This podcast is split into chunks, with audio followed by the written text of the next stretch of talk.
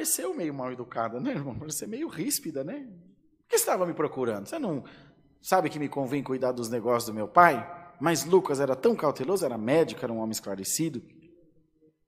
Ele vai escrever, olha, o menino crescia em estatura e era sujeito a seus pais, viu? Como diz, não vai pensar que ele era um menino qualquer, não, ele era sujeito aos pais e a graça de Deus estava sobre ele. Mas é que de vez em quando o Deus que habitava nele tomava conta de tudo.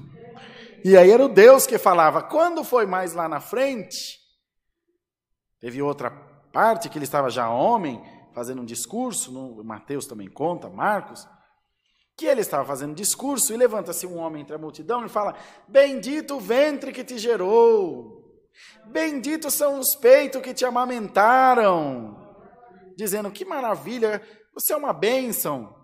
E ele vai e diz: Mais bendito e bem-aventurado são aqueles que ouvem a palavra do meu Pai e aguardam no coração.